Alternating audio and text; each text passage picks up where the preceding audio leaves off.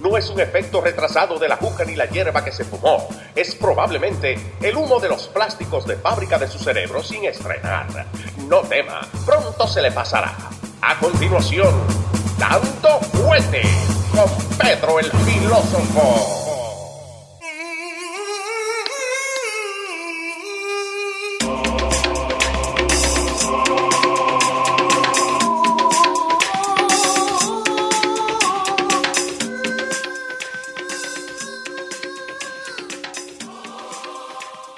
¿Cómo le va, señor? Eh, acá está eh, Leo, ¿no? Eh, Pedro está en tráfico, pero hoy día le hicieron una entrevista entre Pedro y No Gómez, que en su principio lo íbamos a hacer para Dando Fuete.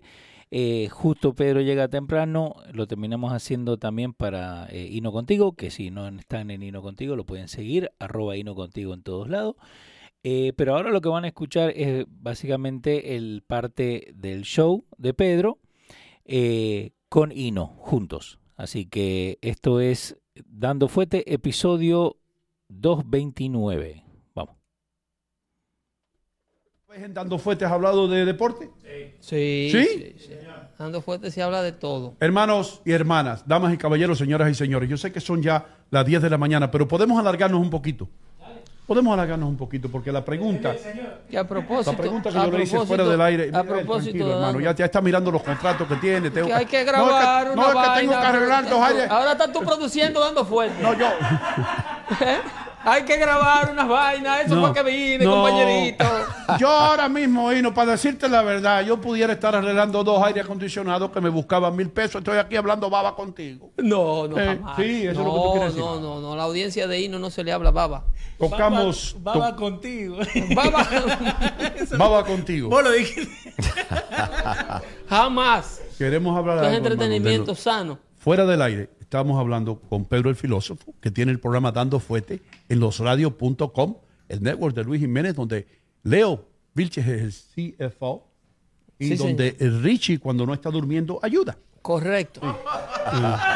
Entonces, eh, lo que yo te iba a preguntar era una pregunta muy importante, pero no sé, no te quiero más, porque ahora tengo el pressure de tener que tú te tienes que ir y estás mirando el reloj yo así no puedo trabajar, hermano. Muy bien, muy bien. Yo quiero que relájese, relájese, como dicen los okay. I'm sorry, pero esto es un radio, un programa orgánico. Si no fuera orgánico, yo te lo dijera fuera del aire. Pero te lo, aquí te lo digo al aire. Take it easy. Cruza los pies así, como si fueras gay. Así me encanta. No. sí. ahí sí nos cierran el kiosco. Ahí nos van a cerrar el kiosco. Ahí sí nos cierran no, perdón, el kiosco. Perdón, eso fue una broma. Eh. Inofensiva.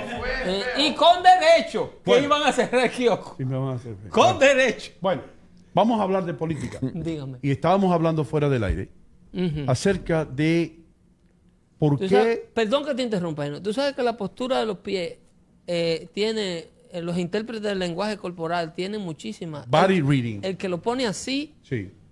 dicen, Pero, pero dicen, no que, es lo un, toque, que nos van a cerrar el dicen que es un machista. Yo metí la pata. No, el no, que lo pone no- así es machista. No, quiero suavizar la pata que has metido. Ok. Está tranquilo. Oh, he's helping me. ¿Tú quieres, tú quieres que sea el kiosco? No. Me, Hay, gusta- le- hay lenguaje, que Don Hino haga así. Le Hay- alcanza su pie ahí. hay lenguaje Tremendo. corporal. Dicen que el hombre que se sienta así es machista. Oh. ¿Ok? El que Dicen cruza las que piernas. el hombre que se sienta así es inseguro. Con las No. manos entre medio, El hombre que se sienta así es arrogante. con las piernas bien abiertas. Eh, eso Eso es lo que dicen la gente que saben del idioma lo digo corporal. yo.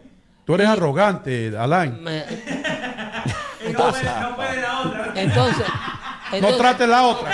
No queremos que te caiga de cabeza. entonces, esta postura, que es una postura de descansar la pierna, Descansar las piernas. eh, es una. Le dicen que supuestamente eh, la, la, la- Tú sabes que se ha pegado mucho esa postura. Yo lo hacía desde muchacho, pero Obama hacía esto. Y entonces eso supuestamente lo tienen asociado con una mentalidad eh, calmada. Ok, una mentalidad relajada, Compuesta. calmada. Ese es el, el idioma corporal que yo puedo leer ahora mismo en ti. Sí, pero Que tú estás calmado y relajado. Ahí, Esa, ahí ¿ves? está Obama sentado relajadamente. Sí. En Oh. control, por eso, en control. Relajado, tiene control de la, de la situación. Like exactamente. no está nervioso. Dando fuerte. Uh, uh, it's one of the best programs ever. in the Hispanic market. Ah. And uh, I told Michelle, I said, Michelle, Michelle, we have to learn Spanish so we can listen to uh, uh, Dando Fuerte.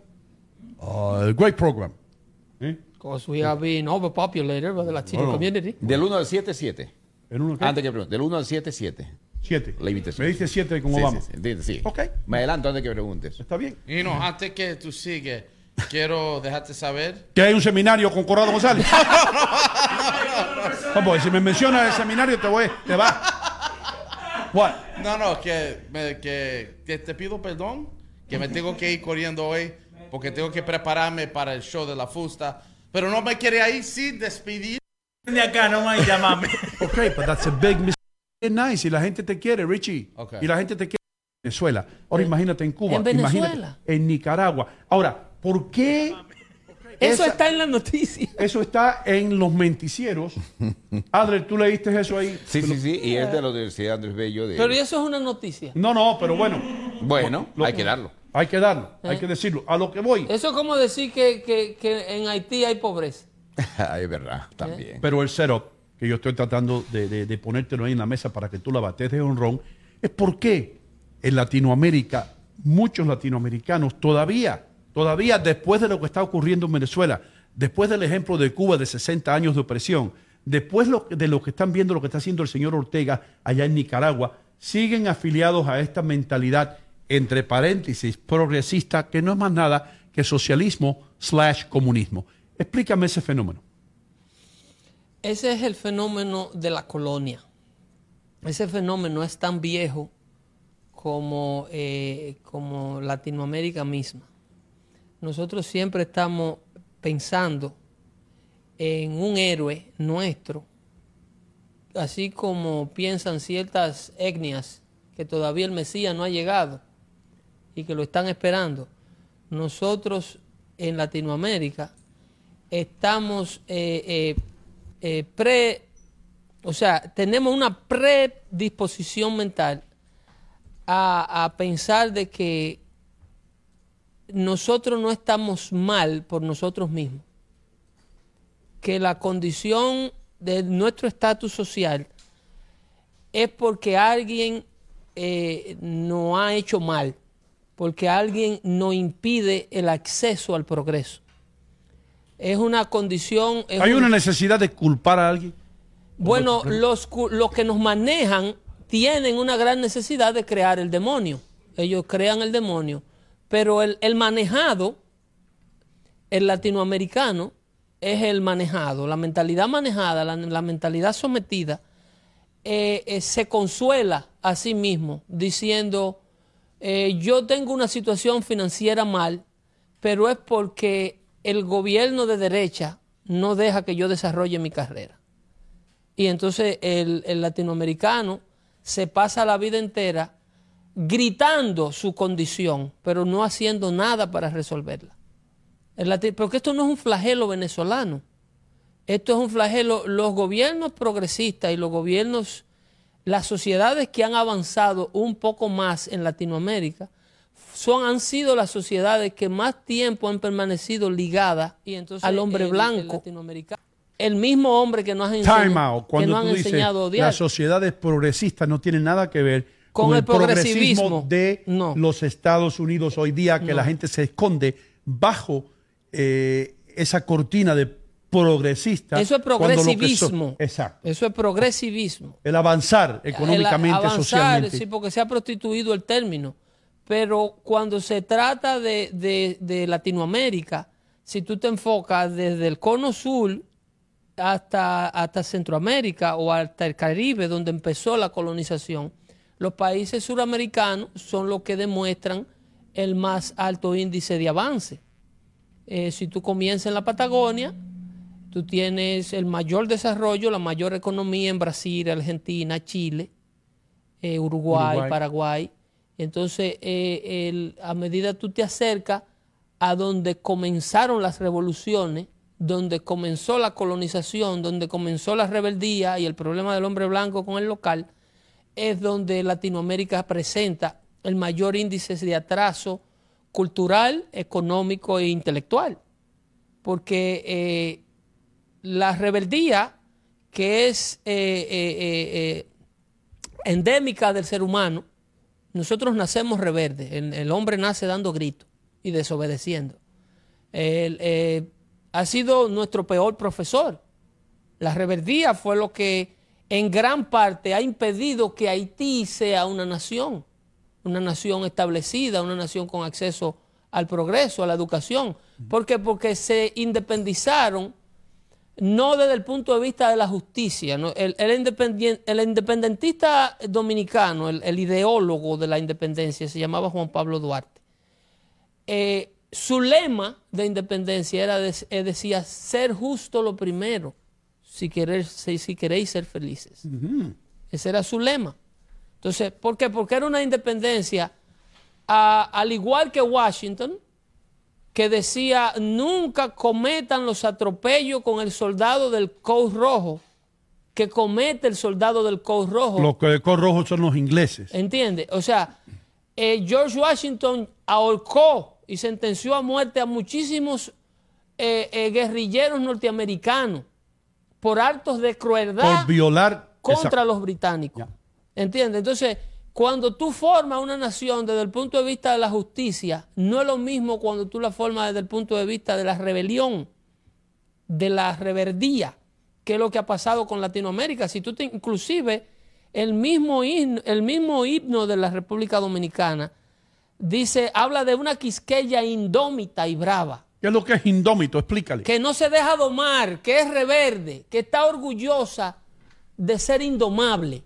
Me van a crucificar por esto, pero esto es una connotación de el clima o de la mentalidad de insubordinamiento, no, de- no del reclamo de justicia, no de, no de una nación que pide ser integrada y ser libre al resto del mundo, sino de una nación que quiere venganza. Que no me pueden dominar. A mí no me maneja nadie. Y entonces ese comportamiento meladaganario, Ah, espérate, que esa sí es grande. Megalaganario. eso ha sido la mochila que nos ha acompañado en toda Latinoamérica. El latinoamericano llega a los sitios siempre queriendo hacer lo que a él le da la gana. Y si tú empiezas por donde empezó la cosa, nosotros somos los presidentes en República Dominicana del medalaganarismo. ¿Crees tú? Perdona que te voy a El dominicano, si tú te fijas en los Estados Unidos, eh, de la gran diáspora que hay aquí, hay como un 3% en factoría. El dominicano trabaja trabajos independientes, Bodeguero. bodeguero, taller Supermercado, de mecánica, eh, talleres, eh, eh, eh, delivery, beauty eh, parlors. eh, barbero, nada que lo tenga que someter a un régimen, a un orden corporativo. ¿Qué crees tú que eso es un fenómeno entonces que influye mucho en la falta de asimilación de nuestra sociedad a la sociedad norteamericana? Eso se ve porque que la evidencia está ahí. No te digo, Eso nos atrasa un poco. Pero que te estoy explicando el fenómeno del atraso pro- producto de la rebeldía. Brasil está entre los 20 países más industrializados del mundo. ¿Por qué? Porque permaneció un tiempo, mayor tiempo, vinculado al que hizo la nación, que fue el portugués, aunque eventualmente se separaron.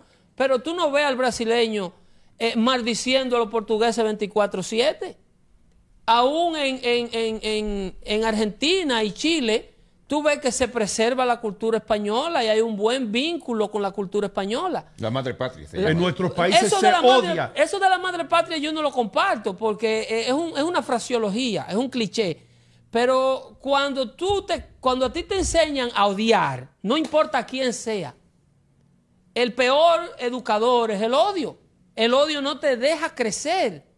El odio no te deja aprender del odiado, por más que el odiado tenga que enseñarte. Yo trabajé con personas que son súper profesionales, que todavía trabajan en la televisión latinoamericana, que delante de mí en un programa se han referido a la sociedad norteamericana como los blanquitos.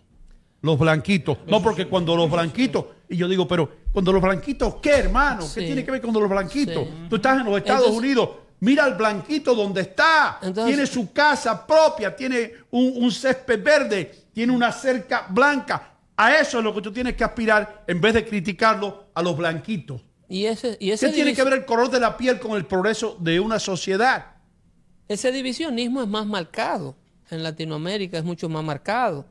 eh, por ejemplo, en el caso de Dominicana, a la clase pudiente o a los blanquitos le dicen los popis.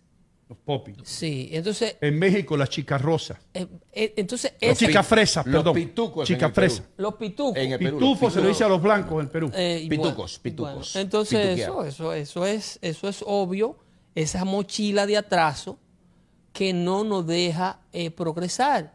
Porque al final del día, era lo que yo te hablaba cuando estábamos hablando del network de ese muchacho Santiago Matías, el pobre lo que quiere es ser reconocido por el rico, reconocido y respetado.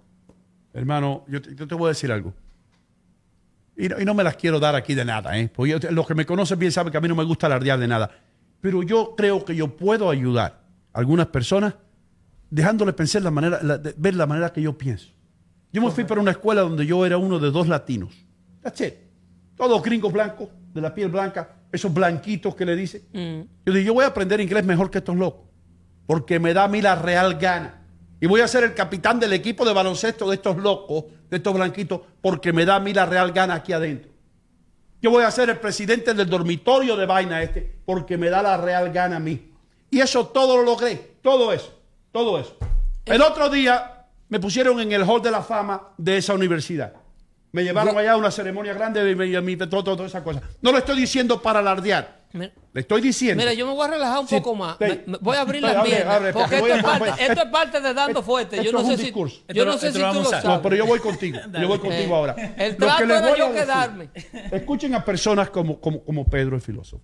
Escuchen a personas como yo, que somos latinos como ustedes, pero que no, no llegamos aquí con la mentalidad de que "Uy, estos blanquitos ya me tienen. El viejo mío me sacó a la calle un día cuando llegamos a este país. Y el viejo mío es un campesino con un sexto grado de educación. Y me dijo, mira, ¿con quién tú tienes que competir? Por atrás tú no sabes ni son mujeres ni son hombres. Y mira los pantalones rotos y sucios. Con eso, esa es la competencia tuya. El viejo mío me dejó saber a los 13 años que yo podía, hermano. Que yo podía. Mira, no, el viejo mío nunca me dijo, mira, ese tipo tiene los ojos azules y tiene el pelo rubio y es blanco y es superior a ti. No, tú nunca vas a ser igual a él. nunca vas a ser igual. El viejo mío me dijo, te los vas a comer por una pata. Aprovecha la oportunidad. Aprovecha la oportunidad que te da este país. Y ya yo venía ya, ya como un jovenzuelo, 13 años, y ya yo sabía más o menos cómo era el otro sistema, que te amarraba las manos y las alas. Y te dividía entre Y clases. te dividías entre clases. La clase revolucionaria. Eh. La clase que Ha participado 100% en el progreso de la revolución, compañeros y compañeras. Y aquí les quiero decir que aquí todos somos iguales. El proletariado, los El burgueses. proletariado va a estar jodido todo, mientras que nosotros ponemos el dinero en el banco en Suiza. Eso es lo que les espera a ustedes. Yo me escapé de ese sistema y aquí vi los cielos abiertos, hermano. Y yo vi al bodeguero de la esquina que se llamaba Papito y era un viejito en aquellos tiempos, 70 años. Yo decía, si este viejo pudo comprar una bodega, ¿por qué yo no? ¿Por qué yo no puedo llegar? Y esa es la mentalidad que tienen ustedes que tener. Eso, tírense para lo hondo. No se queden en su vecindario. A mí me da pena con mis hermanos los cubanos que están en Jayalía. A ustedes les estoy hablando. Yo no tengo barrera ni tengo, y ustedes saben que yo crecí entre dominicanos, peruanos, tengo amigos colombianos, mi mejor amigo es boricua. A eso me voy, ¿ok? Yo llego a Miami yo veo personas, cubanitos que nacieron en Miami, que oye, me dicen qué hacer, cómo está consorte. Digo, hermano, quítate ya el consorte y el hacer de la mente. Tú estás en los Estados Unidos de América, aprende a hablar inglés sin acento y echa para adelante. Que nunca pisaron Habana, ¿eh? Nunca pisaron La Habana ni nada, porque están ahí. y Están en un, en- y, los que, y los que llegaron joven a Miami rehusan aprender inglés, rehusan asimilarse dentro de la sociedad norteamericana. Dese un viaje, agarre la 95 Norte y váyanse al Midwest de los Estados Unidos para que ustedes experimenten de verdad la experiencia americana, para que se asimilen como hicieron los italianos, como hicieron los alemanes, como hicieron los escoceses, que se consideran hoy norteamericanos de verdad. Aquí hay personas, corrígeme si estoy equivocado, que están en este país, que se benefician de la libertad de este país, que tienen su propio negocio y odian los Estados Unidos de América por la basura que le metieron en la mente en su país. Tú tienes la palabra. No, usted podía seguir porque estaba buenísimo. Este, bueno este, lo que hay, hay, hay tres tres equipajes que vienen con el odio que nos inculcaron como, como colonizados. Hay, e- en esa mochila del odio, tú traes el resentimiento, tú, tú traes la justificación y tú traes también el, el- la, ¿cómo se puede decir? En un término vulgar te lo puedo decir, la lambonería, la guatequería, como se dicen en Cuba. El, el colonizado que no supera la barrera del odio, que no entiende que esto es una, una estrategia del que lo dominó, porque si los colonizadores no eran todos buenos, no eran todos buenos, pero esos colonizadores de cierta manera nunca se han ido de Latinoamérica, nunca se han ido del continente, la clase que siempre quiere correr al latinoamericano como parte de su plantación. Aquí tenemos eh, en los Estados Unidos de Norteamérica, que fue que lo empezó todo, tú tienes una, una institución de No, no. gobierno No lo menciones. eh, que quiere darle dádiva a la gente y quiere hacerlo sentirse cómodo en su casa y quiero hacer, lo quiere hacer sentir cómodo en su pobreza. Ajá. Le dicen abraza tu pobreza, Ajá. abraza tu miseria, Y depende de mí. abraza tu disfunción. Eh, no haga nada para corregirlo porque tú no puedes hacer nada. Sin nosotros, el si gobierno. yo no te ayudo, es imposible que tú puedas solo. Entonces, ese, ese conformismo lo que da es a, eh, a paso, es al, al lambonismo, a la, guana- a la guataquería. Eh, tú El- el entonces- adular. entonces tú empiezas a adular al proveedor. Y entonces eso es lo que tú ves en el comportamiento latinoamericano. En Latinoamérica nadie evalúa. Nadie eh, eh, evaluar quiere decir, este señor tiene una opinión, este señor tiene otra. Yo estoy aquí en el centro a ver cómo de las dos opiniones yo saco la verdad. Y evalúo qué bueno está diciendo Adler y qué bueno no, no. En Latinoamérica, este es un asqueroso y este es un bacano. O tú, o pone a la persona aquí arriba, eso es lo más duro que hay, ¿eh? Ellos no hay un tigre más duro que Hino Gómez. O tú eres un loco viejo. ¡Ah! Eso es un disparatoso. No se analiza mejor. dicho. No evalúan, no hay nada en el centro, porque nos enseñaron o a amar la pobreza, a vivir en nuestra miseria o a adular al que tiene el látigo en la mano.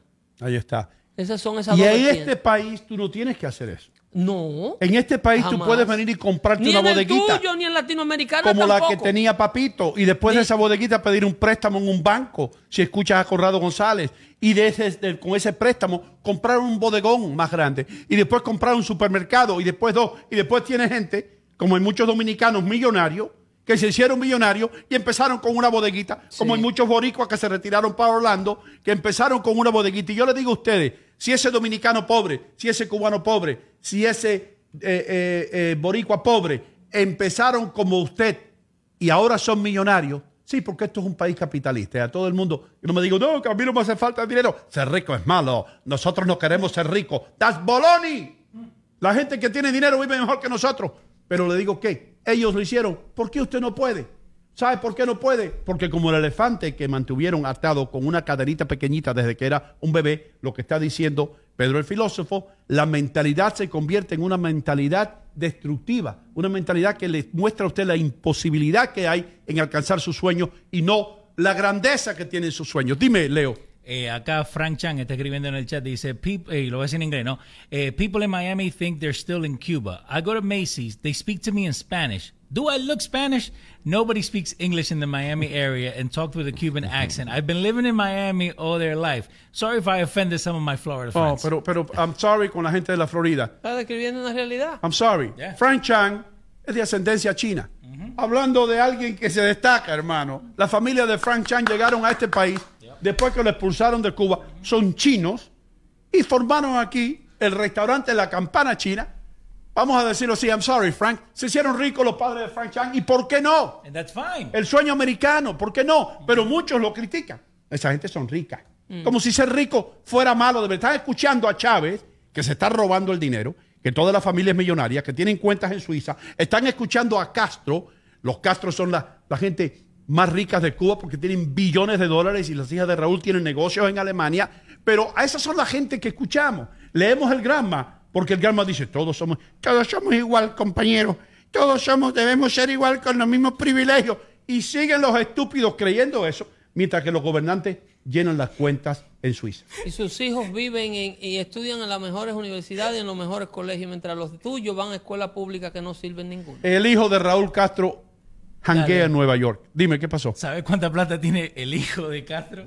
Búscalo. Acá lo tengo. Búscalo. de acá. Y esa es la información que es pública. Castro's family to inherit 900 million. 900 millones. millones. La familia de los Castro van a heredar 900, un billón de dólares.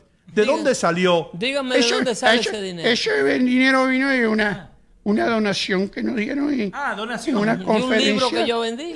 Un libro que publicamos y acerca de la vida, de la vida de un revolucionario. En la selva. Y yo me alegro como el latinoamericano de Colombia, de, de- de Venezuela, pues siguen mis instrucciones. Gracias por el Siguen mis apoyo. instrucciones, siguen viviendo como gusanos, mientras que yo, yo y mi familia somos billonarios. Ese es el sueño de los socialistas, el sueño del socialismo, compañeros y compañeras.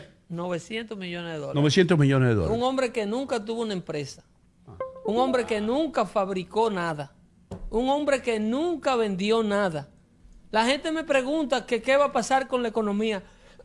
Digo, con la economía norteamericana va a pasar lo que tiene que pasar cuando tú le entregas la economía más grande del mundo a un hombre que nunca ha tenido ni siquiera un puesto de, de fruta como tiene nuestro amigo Pancho. Pancho. Pancho maneja mejor la economía de los Estados Pero Unidos. desde luego, porque Pancho sabe lo que es comprar la papaya 15 para venderla a 16. ¿Entiendes? Este señor nunca en su vida ha tenido un cargo, después de su vida de, adul- de adulto, que haya devengado un salario a, a cambio de un trabajo que haya hecho en el sector privado. Bueno, entonces yo me voy a poner el traje azul y te voy a decir, Ronald Reagan tampoco lo tuvo. Ronald Reagan sí fue un trabajador privado, Ronald Reagan fue actor de cine. Actor, Sí, pero Y ¿qué le sabe? pagaban por su Y te van talento. a decir, Arturo, ¿qué sabe un actor de la economía? Bueno, la, la parte más importante que tiene un Ronald Reagan, lo más importante es reconocer que él no sabía de economía y que la economía la tenía que manejar el sector privado. La frase más célebre de Ronald Reagan fue decir que el gobierno no era la solución, que el gobierno era el problema. Eh, government is not the solution, decía Ronald Reagan. Te trajeron agua y As te a matter of fact, government, government is the problem. Gracias, hermano mío. Muchas gracias. Gracias, Leo, hermano. Usted es un tipo que se preocupa por otros. Ese Gracias. hombre, ese hombre entiende hasta cuando uno tiene Dale un poco de ron a Adler. que rasparse. Gracias. No, uno entiende, viste, que están como. que Sí. Adler Muñoz. Vamos. Adler Muñoz ha estado ahí callado por un rato. Y, y- y, hermano, yo sé que a veces me envuelvo en estas cosas, porque Es son que- cosas que, que yo he vivido y son cosas que a mí me gusta, no para hablar de mí, sino para que hablar, es que yo no, para que ustedes sepan que ustedes lo pueden hacer. Ayer en ese party que tuvimos nosotros, el party en, en la fusta, había un sinnúmero de personas ahí que eran dueños de negocios. Un sinnúmero. Yo no sé si tú lo viste. Mi amigo Richard tiene una tienda muy, muy exitosa. Eh, retirados. Victoria, Sí. nuestra amiga Victoria. Que no voy a mencionar el apellido, pero bueno, Victoria se retiró porque tenía un negocio muy exitoso en chapistería hablando, de automóviles. hablando de retiro, tú, Teníamos a, teníamos dueños de, de concesionarios ahí. Son teníamos a dueños, a dueños de restaurantes. A Son dueño de prósperos. frutería. Prósperos. Dueño de frutería. Dueños de fruterías. Frutería. dueños de lugares donde se venden jugos. Yo, claro que Sí. sí. Somos- sí. Entonces, Hablando de retiro. ¿ustedes ¿Por qué no? Un segundo. ¿cómo no? Ya se acabó. Sigue. No, no. Tuviste un segundo. ¿Qué pasó? Se fue.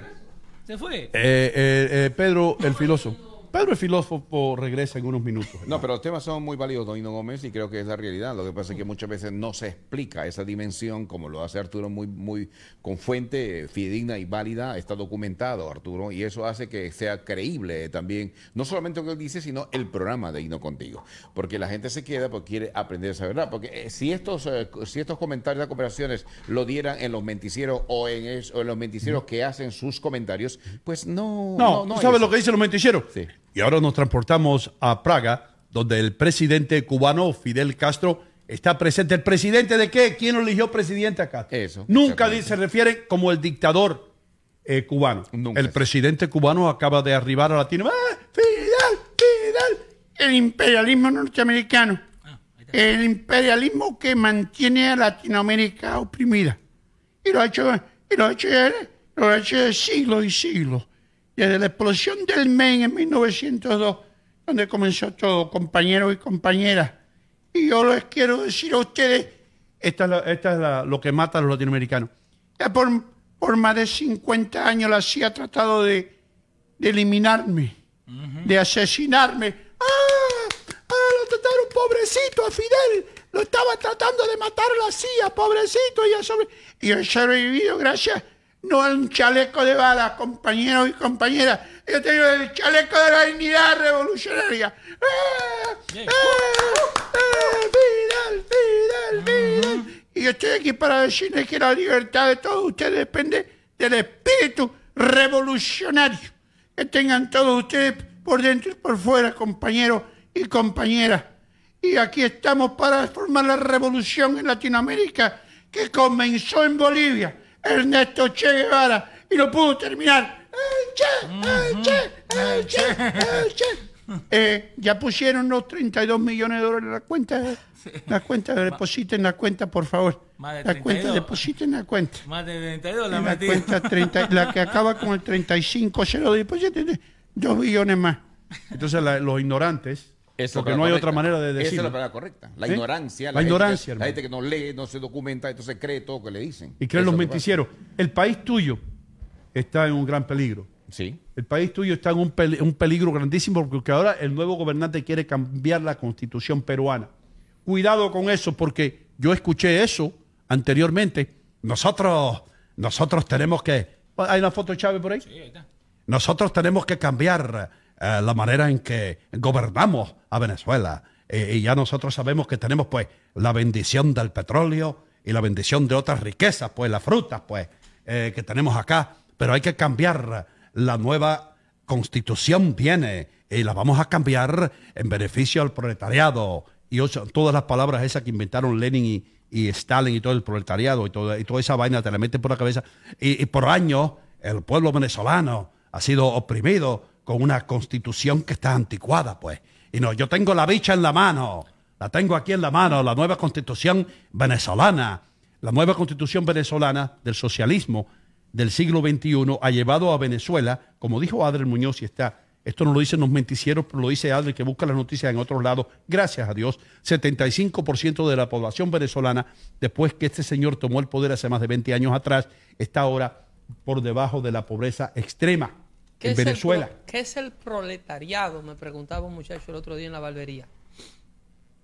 Eh, el proletariado, además de ser una forma de dividir eh, en ese método de, de, de Karl Marx, eh, de dividir a la sociedad, este grupito para allí, este grupito para acá, ellos identificaban al proletariado como la clase social que no tenía absolutamente ningún tipo de bienes, cuyo único capital era su cuerpo y las ocho horas de trabajo o las diez horas de trabajo o lo que podía hacer con su, con su tiempo, con su mano, con su mente. Ese grupo lo aisló eh, el, el- el- el- marxismo y le puso un nombre. Eh, lo, lo hizo de eso un ejército. Obviamente en todas las sociedades del mundo esa es la clase más popular. El problema no es pertenecer al proletariado, el problema es quedarte en el proletariado. Y entonces ellos vienen a dar, la- el comunismo promete gobernar para el proletariado y automáticamente te está diciendo qué es lo que va a hacer contigo. Si yo te dejo salir del proletariado, yo no voy a tener gobierno. El capitalismo lo que hace es acabar con el proletariado que el marxismo o el socialismo promete proteger. Proteger el proletariado es una prolongación de la pobreza, es una prolongación de la miseria, es una perpetuación de la miseria.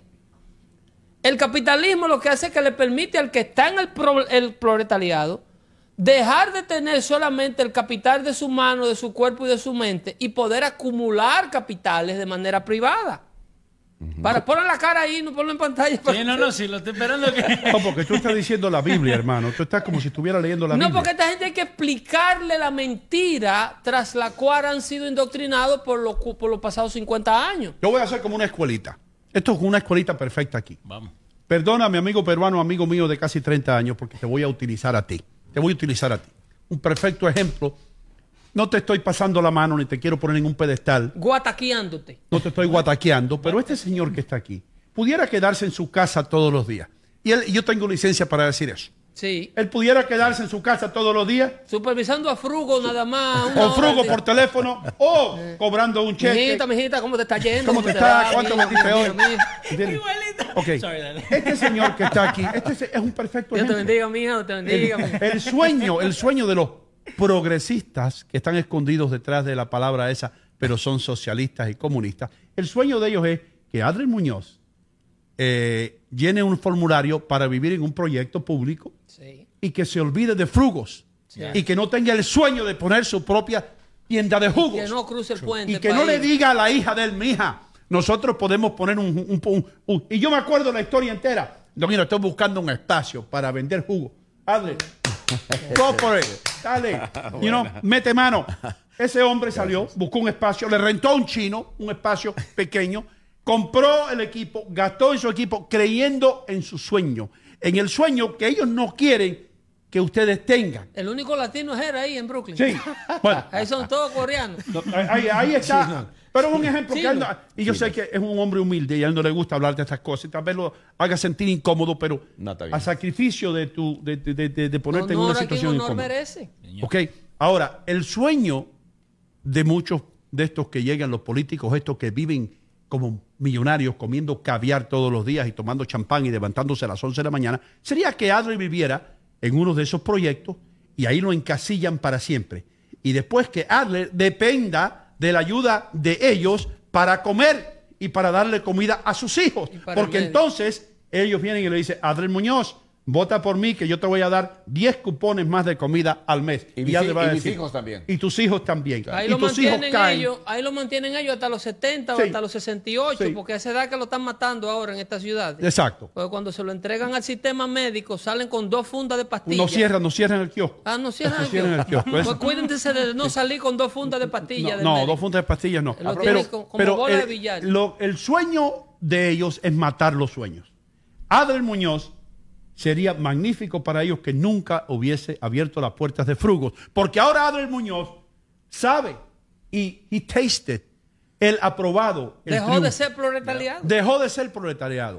Ah, y ahora Adel Muñoz, quién sabe si puede abrir otro puesto de jugo. Y entonces la hija y la prima trabajan y la familia Muñoz se convierte en los reyes de los jugos naturales para los latinos. Una franquicia, En como Frugo, comenzó una Noche de. Colombia, como comenzó Banana King. Sí. Y como cubana. ha comenzado, atención Banana King, vengan para el network. Que se- se- se- Ya. se- Claro Noche que de sí. Colombia le está comiendo lo dulce, pero ustedes no se anuncian. Exacto.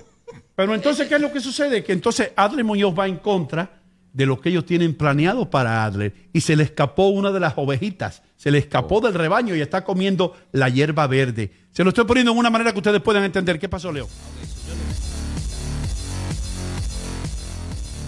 Hemos llegado al final de esta parte. Eh, sigue la entrevista entera. Como les dije, lo que íbamos a hacer hoy día era que íbamos a grabar el show para, que pudieran escucharlo a Pedro. Eh, y no le gustó la idea, también se quedó con Aller y terminamos cerrando el show eh, de Hino Contigo. Pero acá está la primera parte. Si les gustó, pueden seguir a Hino en arroba Hino Contigo, donde sale Pedro, donde sale un montón de cosas que hacemos ahí. Y acuérdense que todo esto es parte del network de losradio.com. Acuérdense que esto nosotros lo estamos haciendo para crecer. Free speech, como Pedro, como Luis, como Hino, como Aller.